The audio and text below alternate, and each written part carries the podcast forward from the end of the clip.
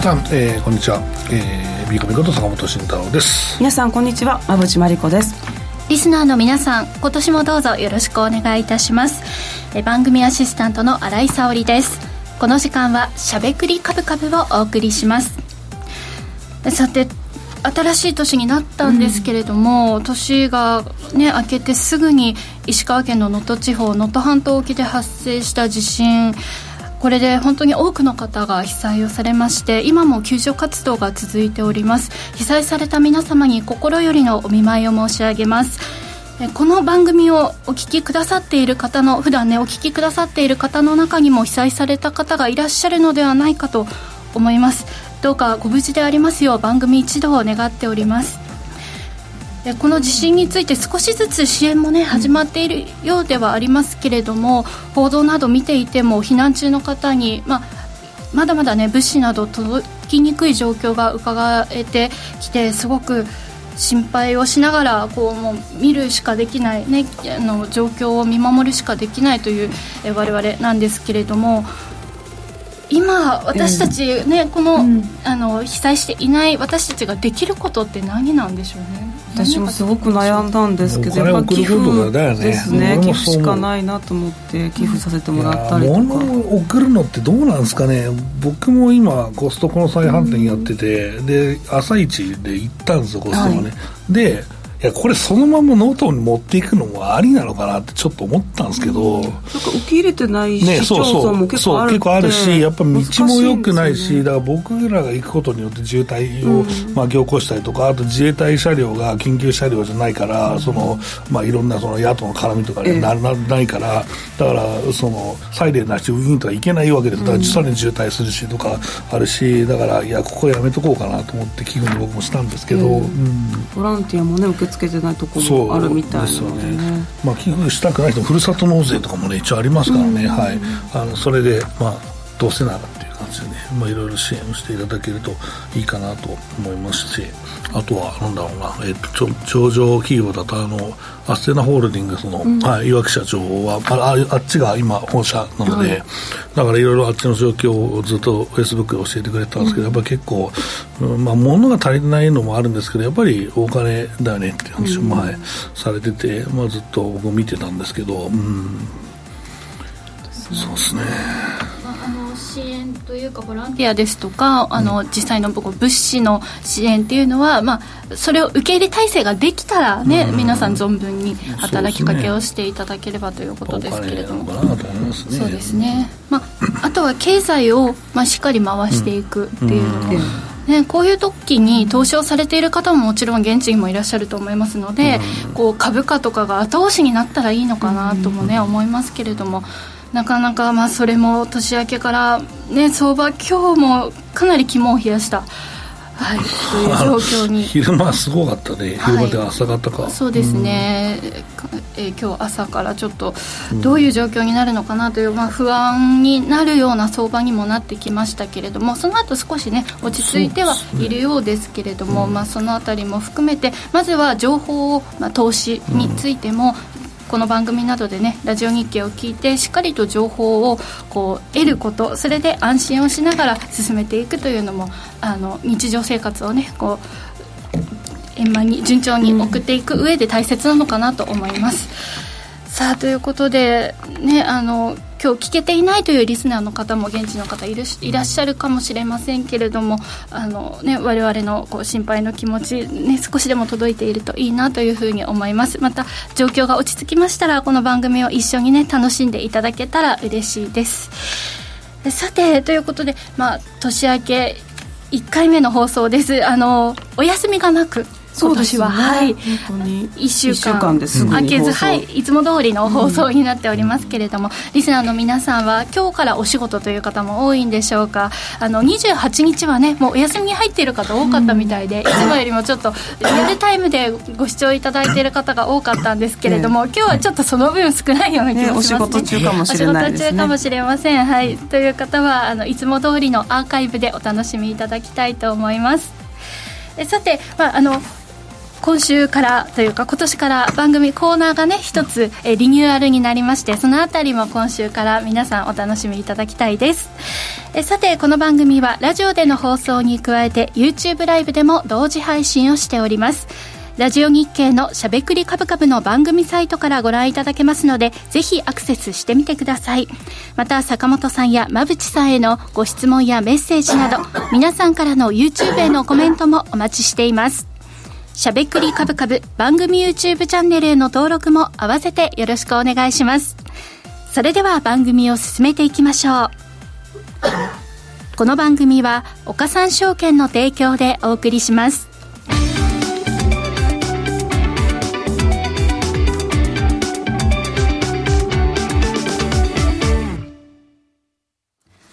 ここからは坂本さん、馬淵さんのお二人に足元の相場環境と今後の展望について伺っていきたいと思います。大発会となった今日の東京株式市場ですが、日経平均株価は3営業日続落して引けました。昨晩公表された FOMC 議事録では高水準の金利を当面維持することが確認されアメリカ FRB の早期利下げ期待が後退加えて直近発表のあった経済指標も弱めのものが多く、アメリカ経済のソフトランディングに対する警戒感が強まり、朝方から売り先行の展開となりました。また、能登半島地震の影響も投資家心理の重しとなったようです。ただ、下値では買い意欲も根強く、トピックスはプラスに転じ、最大で720円以上あった日経平均の下げ幅は引けにかけて175円超まで縮小しました。さあ、ちょっと720円以上というね、下げは本当にドキッとしましたけれども、まあ、戻しました、ね、戻しましたね、ちょっとまあ、一旦は安心という水準なんでしょうか、このあたり、えー、経済指標、少し少ない指標の、え指標ではありますけれどもけあの背景なども踏まえてお話をいただきます。はい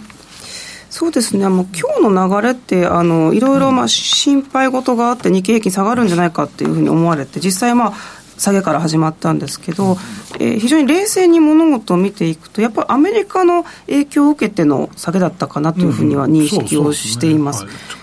つまりアメリカの方でまずあのアメリカ株が大きく下落したりとか、えー、ハイテク企業も大きく下落していたりとか、あとは10年債がもう一度4%を超えるような水準まで上がってきたことも大きな要因だったので、あのどちらかというと、まあ、日本株悲観論というよりはあのアメリカによるものが大きく、それによる下落が、まあ今日のスタートだったかなというふうな認識をしています。うん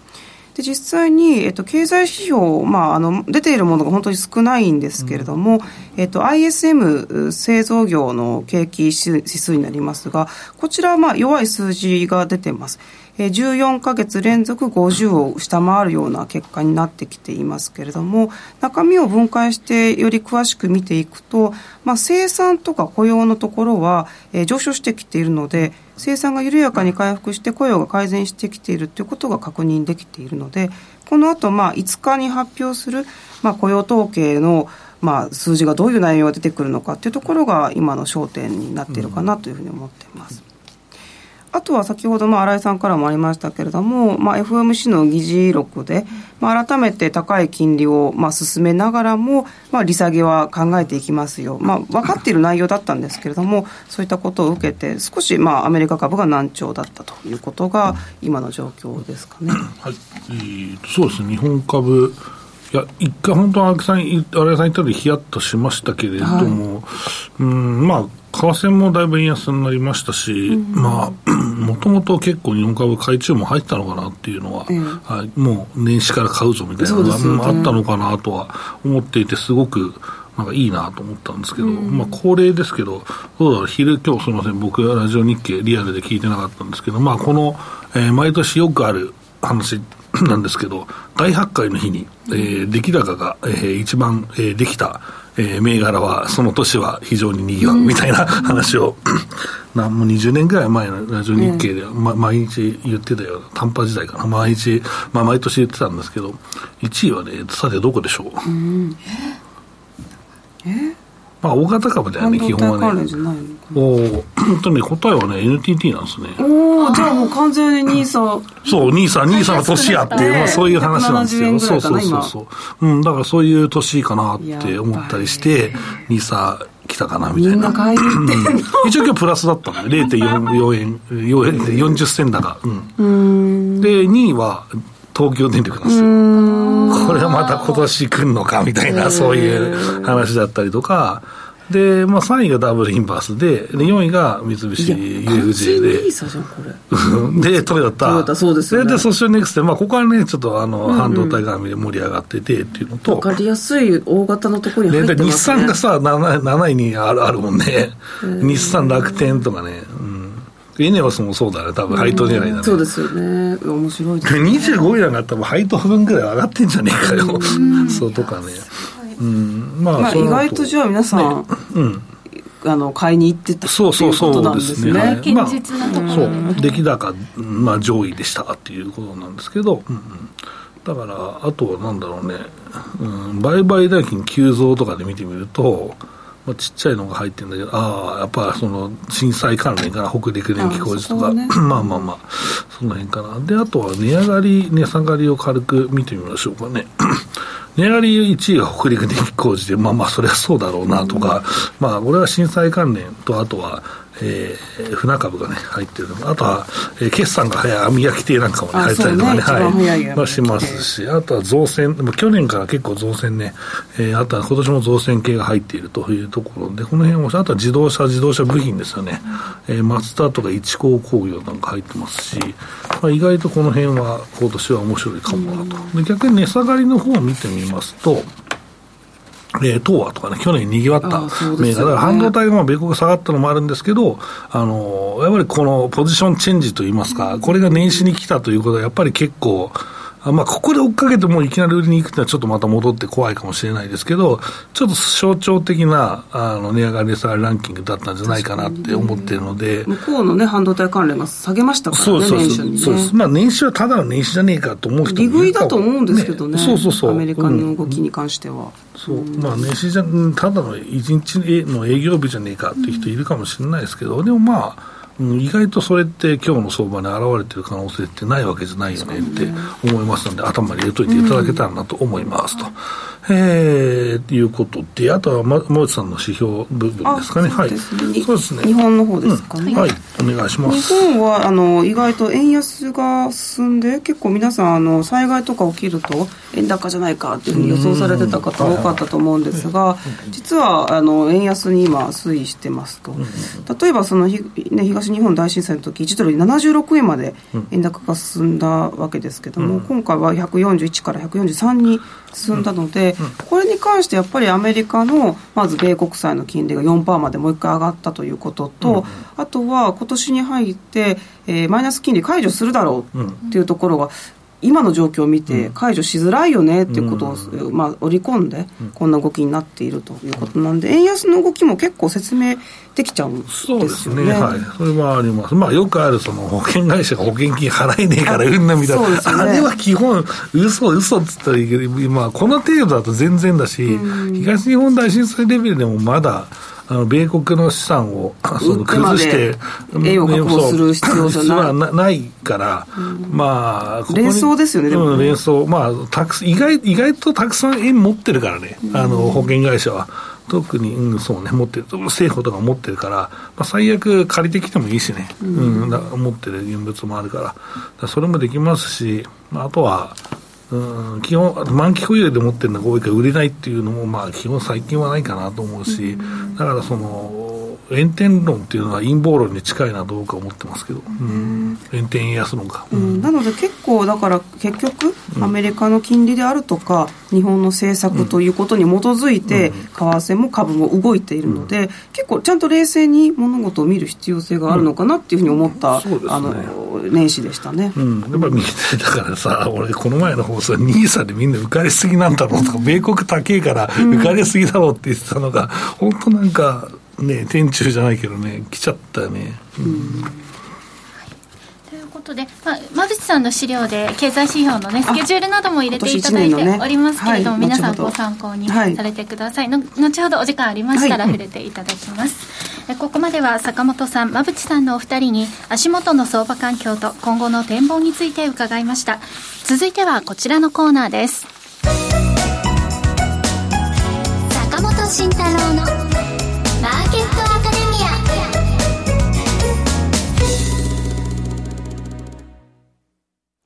このコーナーでは投資をぐっと有利に株価指数 CFD の活用などを含めて投資のポイントについて坂本さんに教えていただきます。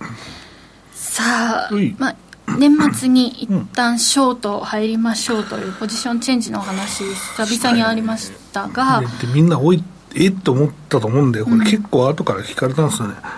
うん、なんでショートなんですかっていう、うん、利益出てんじゃないですかと。言われたんだけど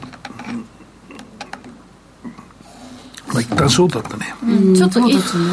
きました。あのしばらく、うん、あのまあ、日経平均買いのポジションをここで取りましょう。そしてここで取りましょうみたいなあの買いの方のお話が続いていて、ショートはで半年ぐらい？そうですね。しかも1回1回が結構長いポジション取りだったじゃないですか、まあ、それで大成功だったんですけど、ね、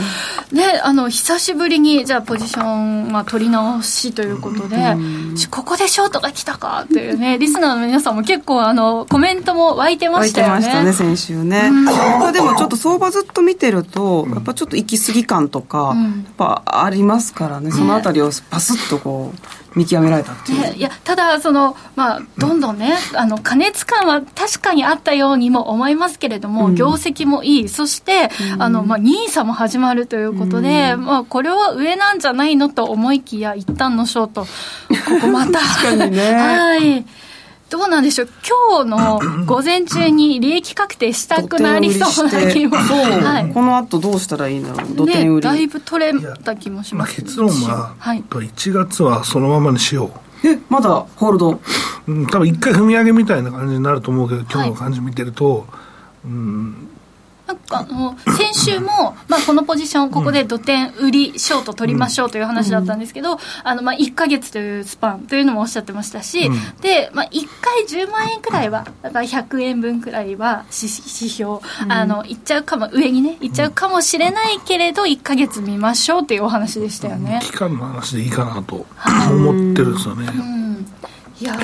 うんなんかね嫌だよねそのちょっとこういうのがあったのねだって先週もいや震災気をつけろよみたいな天才気をつけろよみたいな話を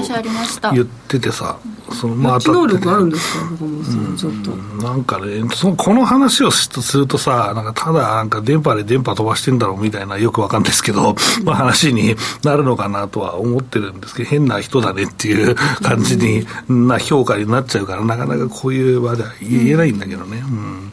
まあだから 意外とどうなんだろうねその自分の中でまあ、ぼそっと気をつけなぐらいな話に、まあ、しといたんですけど、うん。だから、実際、まあ、ここのぐらいしか言えなかったですけどね。うん、でもまあ、僕の感じだったらもうちょっと上の方だったんで、まあ、外れてるんですよね、場所的にはね。うんいやだからそれなんかずっとなんかこういうのが当たり始めると体調がむちゃくちゃ悪いしみたいな、まあ、話でなんかねそうそうなんかねやばいなと思ってて。命かけて。そうそうそうそう。だからこういうのは本当当たんなかった気にしないのが一番いいんですよねでまあということで一旦はまあショートのポジションを皆さんね、あのホールドということなんですけれどもまだ1か月 OK ということで、まあ、今月以内ということですね。うん、だからまあ、うん、あとは、まあ、まあ、大きな理由っていうか、まあ、その経済的に話すと、やっぱりその、一つはまあ浮かれすぎだよねっていう、まあ、まあ加熱感のポジションと、はい、うんあとはさっき山口さんの話してもらった通り、意外と、えー、利下げまで時間かかっちゃうんじゃないっていうと、ミスリードの巻き戻しっていうのがありますよね。だし、あとは、その主役が交代しているっていうのは、かしているかもしれないっていうのは、今日ちょっと浮き彫りになっちゃったじゃん。うん、ハイテクがちょっと高すぎるよって話も前してたし、えー、ハイテクは実際まあ、もう本当僕は見極めショートだっていう、まあ話を、えー、してて、もう2年分ぐらいの成長を織り込んでしまったよねという話をしてたので、まあ、その主役が交代することによって、うんえーとまあ、次の試合が何になるかって、まあ、意外とさっき見た自動車とか、まあ、いろいろあったけど、まあ、内需でもいいんですけど、ただやっぱりハイテクは日経平均のやっぱり寄与度がでかいので、そう考えると上値重いし、まあ、株式市場、意外とトピックスは強いんだけど、日経平均は弱いみたいなパターンもあるわけだし、まあ、そう考えると、なかなか厳しいなって思ってるんですね、このままずっと。まあなんだろう、ハイテクだけで引っ張ってきたって言い方。がかけて、ハイテク中心で引っ張ってきた相場が、ハイテクが横ばいになるっていうのは難しいと思うので、まあ、ショートと、えー、言うと、なんか、理論的にすすっとね、えー、落ちるかなと、ふに落ちるかなと。思ったんですけどね。うん、さあ、それでは、まあ、どうしましょう、年初ということで、うん、えー、資料など変化はあそうですね、はい、まあ、この前のショートのですよって言ったら、ちゃんと日にちと、はい、えと金額を2ページかな、書き入れましたっていうことなんですけど、うん、あとはまあ戦略としてはちょっと、うん、まあ、なんだろうな、ちょっともやっとしてるんですけど、ちょっと1月はショートしてみて、うん、であとはそこからちょっとまた動き見て考えたいなっていうのがあるので、うん、なんか、意外とずっと株式市場見てるけど、全部うまくいかないんだよね。うん、うん、もう、みんなが完全に信じられる綺麗なシナリオがあればいいんだけど、このシナリオがなければ、うん、意外とこういうそのうまくいかずに途中でこう横ばいになったり、うん、落ちていったりっていうのがあるからだから、まあ、アベノミクスでいけみたいなのはいいかもしれないですけど今それを支えて最高値をずっと取っていくような動きって意外とないないかもしれないなと思ってるんですよ。だからやっぱりちょっと行き過ぎ注意っていうのをやりながらまあ、業績見て、で、この株価大丈夫だねっていうのはチェックしながら行くっていうのは今年だと思うんで、だから、まあ、年始からそこはちょっと綺麗に一回、まあ、頭に入れながらやると、実は2024年の相場もうまくいけるかもしれないよねというのがあるので、まあ、それも含めてね、えー、このポジションという形かなと思ってますけどね、うん、細かくチェックをしながら、うん、まあえー、見ていった方がいいような、そういう試合の時って、やっぱり、まあ、1か月、長くても1か月、今回のポジションのように1か月、うん、長くても1か月とか、そういう感じでポジション取りを考えていった方がいいんですか、そういや、基本は、まあ、どっかで引き付けてポジション取るのが一番いいと思う今年のボックスだから。だからそれがどこに来るか分かんないっていうのと、その間何もしないのはもったいないし、はい、だからまあ、ちょっとポジションを動かしてみようかなっていうような背景があったから、まあ、ここはショートっていうのが、まあ、あるので、うん。だからまあ、そうね、まあ、この、細かく動かしていくことになるかもしれないですけど、はい、基本は、まあ、CFD は基本的に3か月とか半年とか持つようなポジションで、まあ、利確していければいいかなと僕は思ってるんですけどね。はい、わ、うん、かりました。さあそれではね、半導体のじゃシリコンサイクルがこう、そこに打ちましたっていう話を、もう織り込み織り込み終わったっていう、うん、もうしようか、その話、もう今しといた方がかっこいいけどね、一応、あの先週、うん、あのアブネーズ、そろそろ2年分の成長も株価に反映しとるぞって話をして、で、で、それで、そう、馬内さんも決定させたりやるとかなかなかいいけど、でも、それで年始の動き見て、ほら、これ終わったぞって言っといたら、かっこいいかもしれない、このまま終了したら。いやいやかっこいいよね、俺と馬内さんの天井だって言ったんだぜって言って、そのピューってなったら、めちゃめちゃかっこいいし、この番組の格も上がるよねみたいな話だと思うんだけど、だから僕はもう結構な。難しいんですよね、半導体の。難しいよ。だってさ、結局もうこの話っていつもしてるけど、あんまりラジオでしないんだけど、某、某、某日経証券の、うんと、なんか、なんか、かあの名字で漢字の数が多い人いるじゃないですか。で、その人とか、マジで、僕も話何回も、その、機関投資家の時聞いたことあるけど、めちゃめちゃもう、あの、詳しいし、うん、早いし、情報が。でも、オタクって言ったらあれだけど、オタクじゃないとアナリストできないと思うから、うん、もうまあそうだし、もともと中の人だし、超詳しいんですよ。すっげえ早いんですよ。もうちょっとの変化をもう全部掴んじゃうような人なんですよ。人っていうかまあ、業界なんですよ。このアナリスト、半導体のアナリスト業界で。それを聞きながら、機関投資家がうろうろしてるわけだから、個人投資家が見て業績いいから買うみたいな話って、シリコンサイクルが伸びない限り、それって続かないのよ。で、山谷が直近あったとしてもめちゃめちゃ売られてしまうから、山谷ない右肩上がりのシリコンサイクルじゃないと半導体、えの業績を見て買うっていうのが成功しないのよ。だから僕は半導体は、この投資家ははっきり言って絶対情報戦で勝てない一番のセクター、セクターだからやめとけと。だ結局ピークになる前にも売られてんだもん、見えてる人。売ってんのもバンバンバンバン。なんかおかしいじゃないか、PR 低いじゃないか、おかしいじゃないかっていう、その半導体おかしいじゃないか期っていうのがやっぱり1年か1年半とかあるんだよ、サイクルがこう戻るまでね。だからそれも、あのサイクルが戻ってる時も業績悪くなってきて、で、実はあの株価戻ってるってなって、さらにおかしいじゃないか期パート2があるわけですよ。両方やってますそうそうそう。うん、そおかしいじゃないか期パート2で、なんだおかしいだろうってショートしたら、めちゃめちゃこの上昇初期でアドバンテストとかエレクトロンでめちゃめちゃやられたうまい個人投資家の方いる、お金持ってる投資家の方いるんですよ。だから、半導体はちょっとあんまり、戦わない方がいいんじゃないかな去年がちょっと分かりやすかったっていうかね戻ってきて、株価も上がって需要も増えてって分かりやすかったけど、そんな年ばっかじゃないですからね、おかしいじゃないかきがあのまあトアみたいなやつはね、おかしいじゃないかきも常におかしかったからずっと持っときゃいいんだみたいな話して、で今回みたいになったわけだからいいんだけどまあここで天井宣言をワンウさんちょっと別で俺はしとこうかなとりあえず、まあまあどっかのタイミングでだったはずだからまあ、伸びきってるのは確かだし、まあそうね、どっかでごめんなさいって言うかもしれないけど、一旦天井宣言しといた方がいいかもしれないこれはなかなか言いづらいコメントですそうすると、次の,、あの組み立てができるわけで、次、その半導体の後お金がどこに行くんですかとか、でこれをだらだらしとくと、意外とうんってなるし、で完全に見えたときにぎりぎりのところで言うのが一番いいんだけど、なかなかこれ難しいから、この辺で言うとくか？で、そうすると次どこのお金振るんですかっていうと、意外とこれが難しいんだよね、分析がね。だから今日の値上がり率上位の中に実は入ってる内需だよね、でも。内需だと。内需と、まあ、海運と、まあ、造船は外需かなと思うけど、造船は今年はもういいと思うよ。なるほど。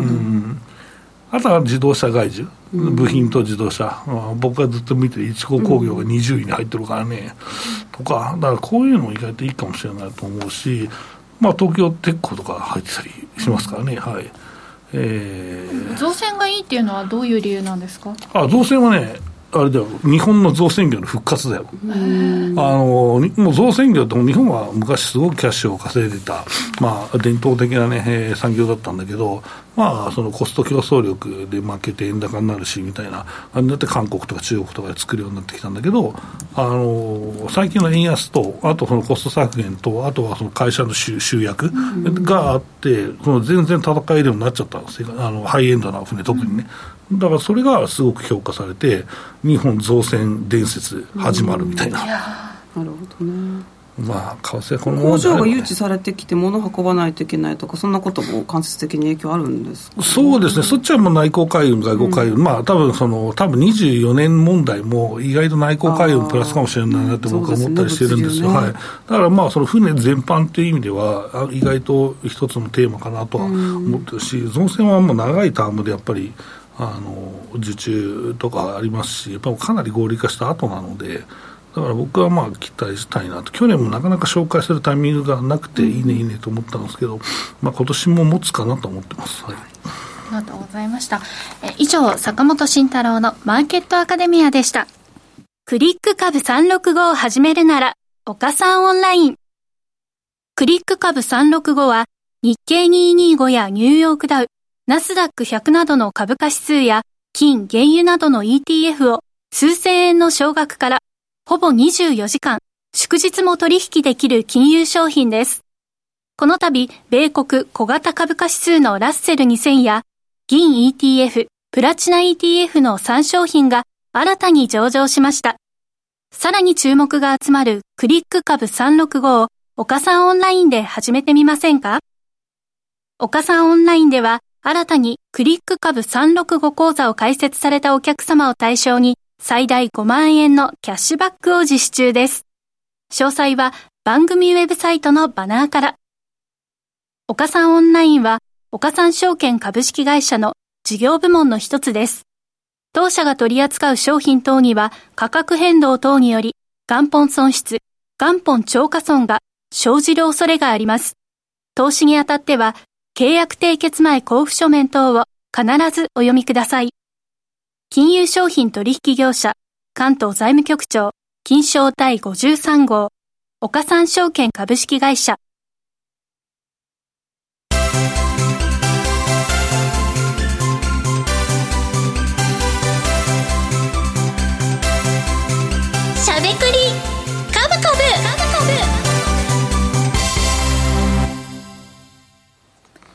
年からリニューアルしたしゃべくりカブカブ。こちらのコーナーでは、馬淵さん、坂本さん、さらに番組が独自の視点で注目ニュースをピックアップ。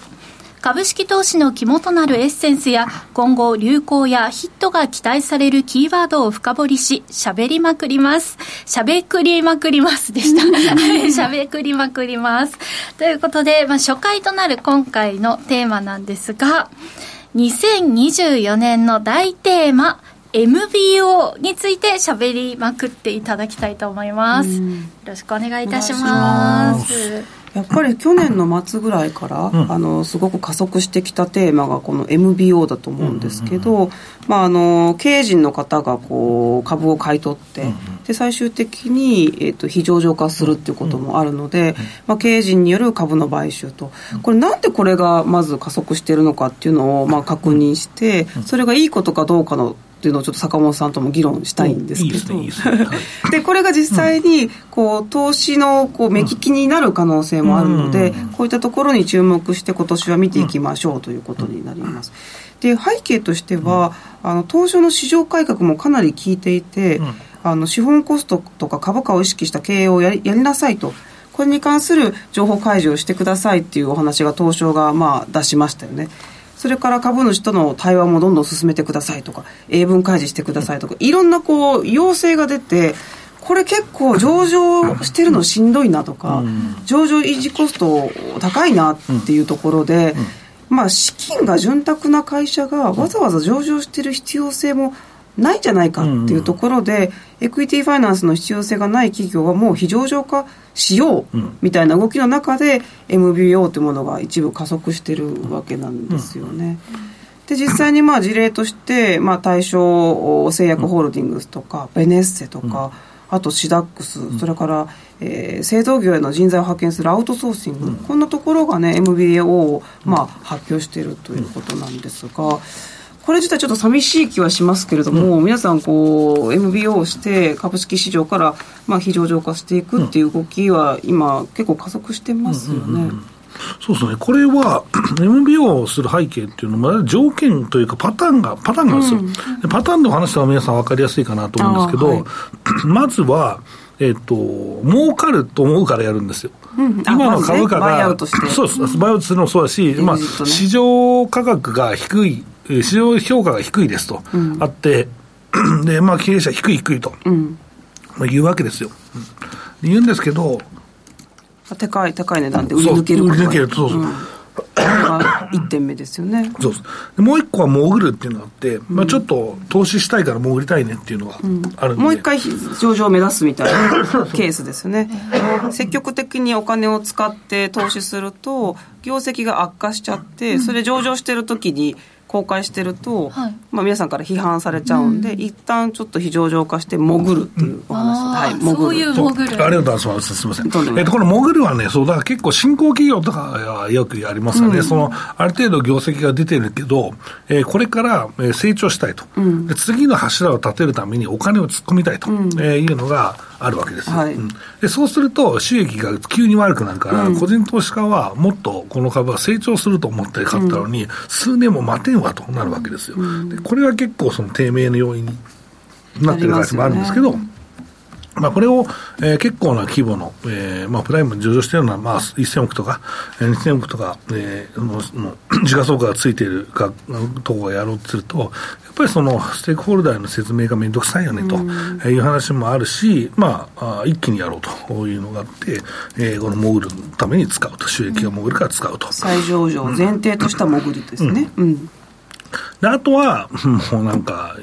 アウトソーシングでちょっと事件がやっぱりあるよねと、えいうところでもう一回市場にしちゃおうみたいな、えのとかも、まあ、たまにあるしと、えいうことなんですけど、まあ、あまあ、TOB もそうですけど、うん、儲かる瞬間にこの退場するっていうのは意外と多いね。儲かるのが見えてきたから退場すると。いうのは意外と多いですね。立て直した方が多分価値が高くなるからね。うん儲かるっていうのは株価で利ザヤが取れるみたいなあそうそうそうそうそうそう、その辺もあるかなと思います、再上場してこないケースもあるんですよね、もう。えーっと、昔に、その、まあ、いなく、いなくなった退場、退場じゃないや、MBO して戻ってきてないのって、でかい会社って、カルチャーコンビニエンスクラブ。はああ、CCC。い。うんあの、かなり、なりもろいで MBO した気がするんですけど、うん。とか、まあ、うん、その後やっぱり、自由化ですよねうん、そう。まあ、ちょ、ちょっとね、その、環境が変わってしまったっていうのはやっぱりある事業環境がね。うんうんそうですね。でまあ、こうした時ってそのあの経営者がもちろん儲かるわけなんですが、はいはい。それを、まあ、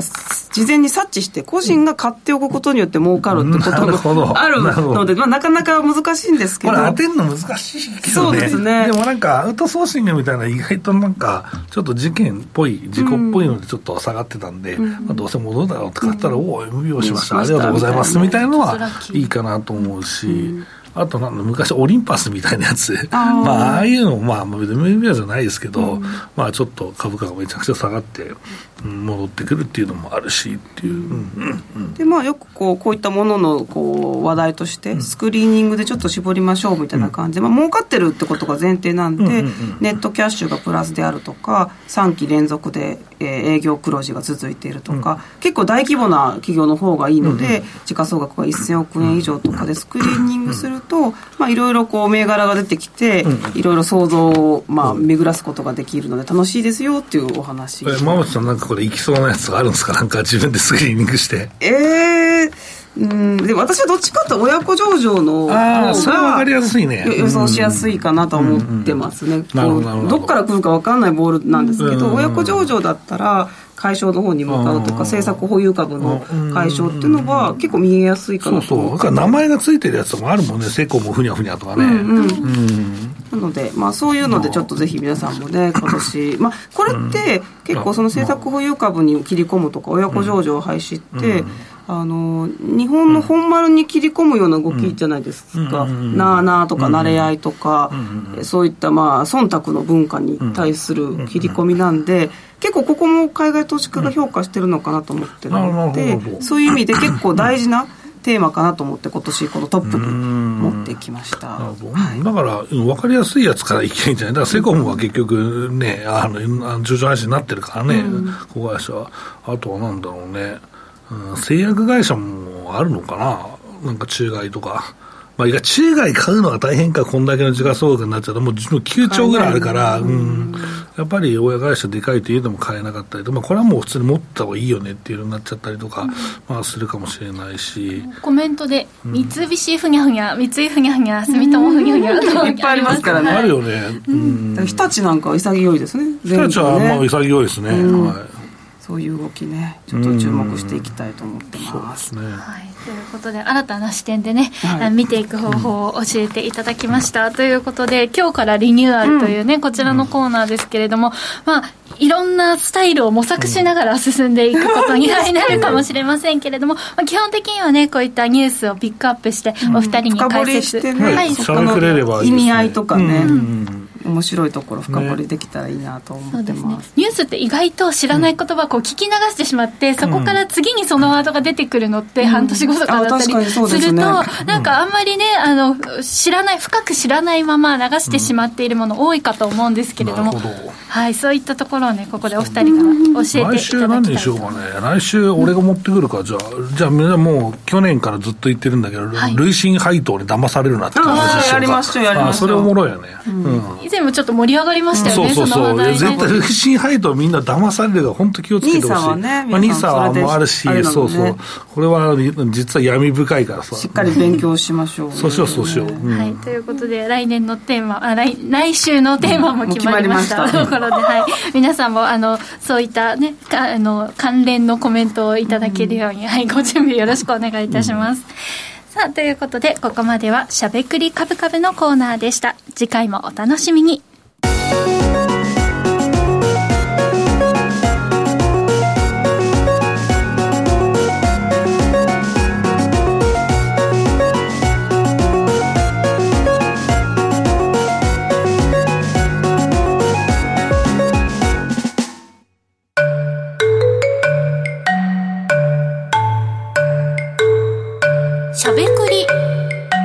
株うんさて、今日はですね、2024年最初の放送ということで、ここでちょっとブレイクタイムということで、坂本さん、馬淵さんの今年の目標、テーマ、相場見通しを漢字一文字で書いていただこうかなと思います。さあみんなでねホワイトボード初めてじゃないですか？この番組でホワイトボードが登場するの。はい。あの書いていきたいと思います。ではやってみましょう。もう決まってますか？むずいよね、これさ大体年末にやるとさ、はい。ばらけるよね。確かにね。このこのまあ字はとかあるんだけど、はいまあ絶対ないのはなんか超悲観した字にはさなれ今年と一時ってならないんだけど、うんはい。でもうん、人によってはすごいさその株とかでやられたりとかさ、はい。もう私生活嫌なことあったら もうこれ C でしょうとか書く人絶対いると思うんだけどさ、なんか年始って意外といいですよね。何でも書けるよね。前向きに。そう前向きな感じでいいよね。希望も含めてね。うんあれはやっぱりなんか振り返りじゃなくてあの頭出しでやってほしいですうよね、ん。なん。かなんだろう。ね確かにあのか上半期下半期とかだと結構難しかったりしますよね。はい。それでは馬淵さんも書き終えられております。ねはい。はい。私も書きました。坂本さんは今書い書かれております、先生を待ちましょう。はい、さあそれでは、みんなえどうしましょう？一人一人行けばいいのかな、全員でいいんじゃない、せーのでいいんじゃない？せーの。でその後しゃべる、はい。せーの。ほい。ドン。ほい。はい。では坂本さん何の文字でしょうか？これはもう希望の棒ですね、はい。馬淵さんは？穏やかなオンはい。私はあーえーし、えー伸びるという字ですね。いいね。じゃあ新井さんから。はい。では私から、まあ、どういう理由でかと言いますと、まあ、あの株価、ね、企業の業績も伸びて、日経平均とかもこう伸びていけばいいなという気持ちとあとは個人的にはですね仕事は背筋を伸ばしてあとはちゃんとストレッチなどもして体も伸ばして健康に。そして適度に羽も伸ばして 過ごしたいなという気持ちだなのとあとですねあの年始に初詣に行こうと思いましてジーンズを履いて妹と一緒に家を出ましたら、ちょちょちょちょっとお尻のところがって言われて、なんだろうなと思ったら ジーパンが破れまして、ちょっとこの秋から美味しいもの食べ過ぎたかな。なんかちょっと増量にですね、あの、結構しっかりした生地のデニムのパンツがですね、耐えきれずに、どっかにピッてなっちゃうのかな。えー、ピッてなったんだろそれは。はい、だとでも、でもパンパンに履いてたから、ピッていうのでもう、あの、弾けてしまったのか、破れておりまして、はい、ですので、あの、今年はまずは、伸びるズボンを買いたいなという。だ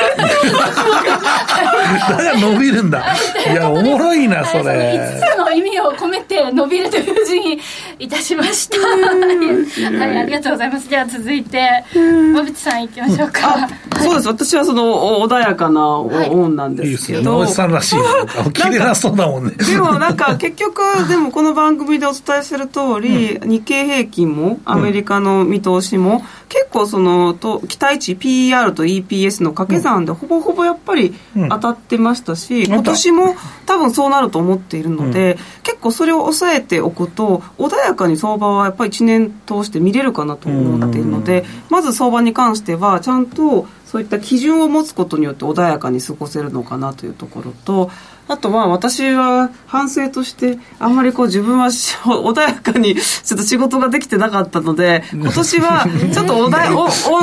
穏やかに忙しすぎるとそれ。なんかでなのでちょっとだ大事なもの、うん。大事な人、うん。そういったものを改めてちょっと考えて、穏やかに生きていきたいなっていう思いを込めてオンです。穏やかに見えるけどな。風邪はしなかったので去年まで。さあ、それでは、先生、坂本さ。いやもうん先生じゃなくて僕はもうボーボーですよね、はい。はい。これはもうな何っていうともう皆さん、まあ、基本的にその願うとか望むとかで、なんまあ、そういう意味で取るかなと思うんですけどこれって大体さ漢字ってさ1番の意味2番の意味3番の意味ってあるじゃないですか、でその今は2番の意味でで1番はこれ遠方を見渡すっていう意味なんですよ。で望むね。そう望むそう。でなんでこれかというと、うん、今年って意外とその近い去年は山口さんと一緒に近いものを見たら意外と当たったじゃないですか、もうちょっと先見ないといけないんじゃねえかなっていう相場が来てて、で多分分岐点になることがまあたくさんあるじゃないですか例えばアメリカの大統領選もそうだし、まあ、いろんなものがその分岐してる部分に多分位置しているので、ちょっとその近くだけの予想じゃ外すかもしれないなと思っていて、うんうん、ちょっとなんか年始からちょっとショートしましょうとかあがいてたりするんですよね。だから意外となんかそういう年かなと思ったり。してますけどね。で、これ3番目の意味はね、実はね、人々に期待されることが良い評判みたいな話で、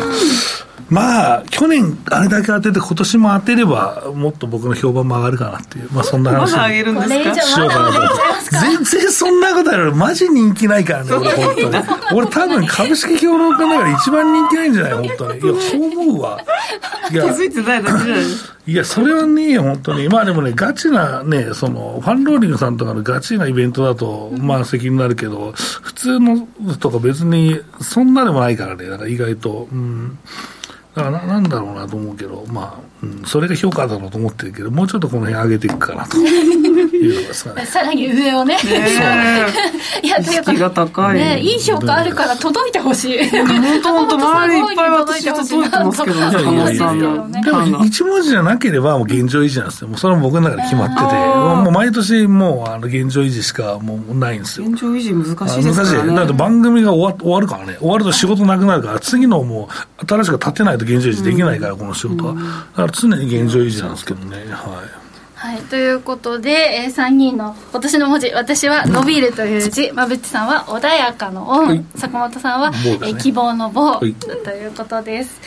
さて、えー、リスナーの皆さんもね、ねぜひ今年の一文字、はい、コメントでいただきたいと思います。うん、この後のコーナーでもね、あの、YouTube タイムでも読ませていただきたいなと思います。もうすでに和平の和というふうに書いてくださっている方いらっしゃいます。うま、うまく切るな。あれですね。テレ東も違うけど、まあまあ、馬渕さんだとあり得るから。あ、いいですね。そういうこと。はい。ということで、この後もたくさん書き込んでいただければと思います。さあということで、まあ、注目銘柄のコーナーはこの後ね、うん、はい、あのお届けしますので今回は初回あの新年1回目ということでこういったブレイクタイム設けさせていただきました。さて時刻は午後5時17分を回っています。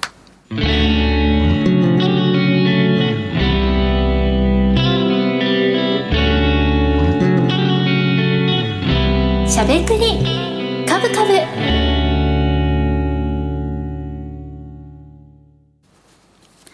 この番組は岡三証券の提供でお送りしました。